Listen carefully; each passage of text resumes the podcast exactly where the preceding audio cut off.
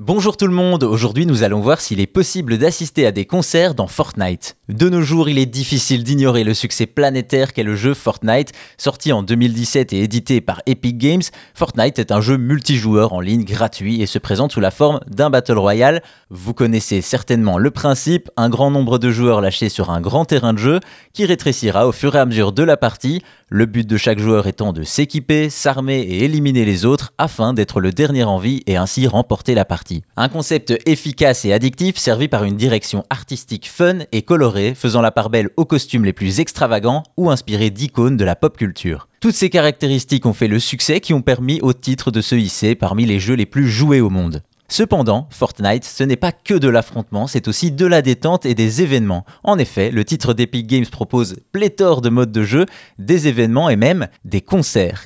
Tout a commencé en 2019. Epic Games annonce que Fortnite sera le lieu d'un concert du DJ américain de notoriété mondiale que vous connaissez peut-être, Marshmello. Résultat, plus de 10 millions de joueurs se sont connectés au jeu pour assister en live à ce show virtuel d'un artiste bien réel.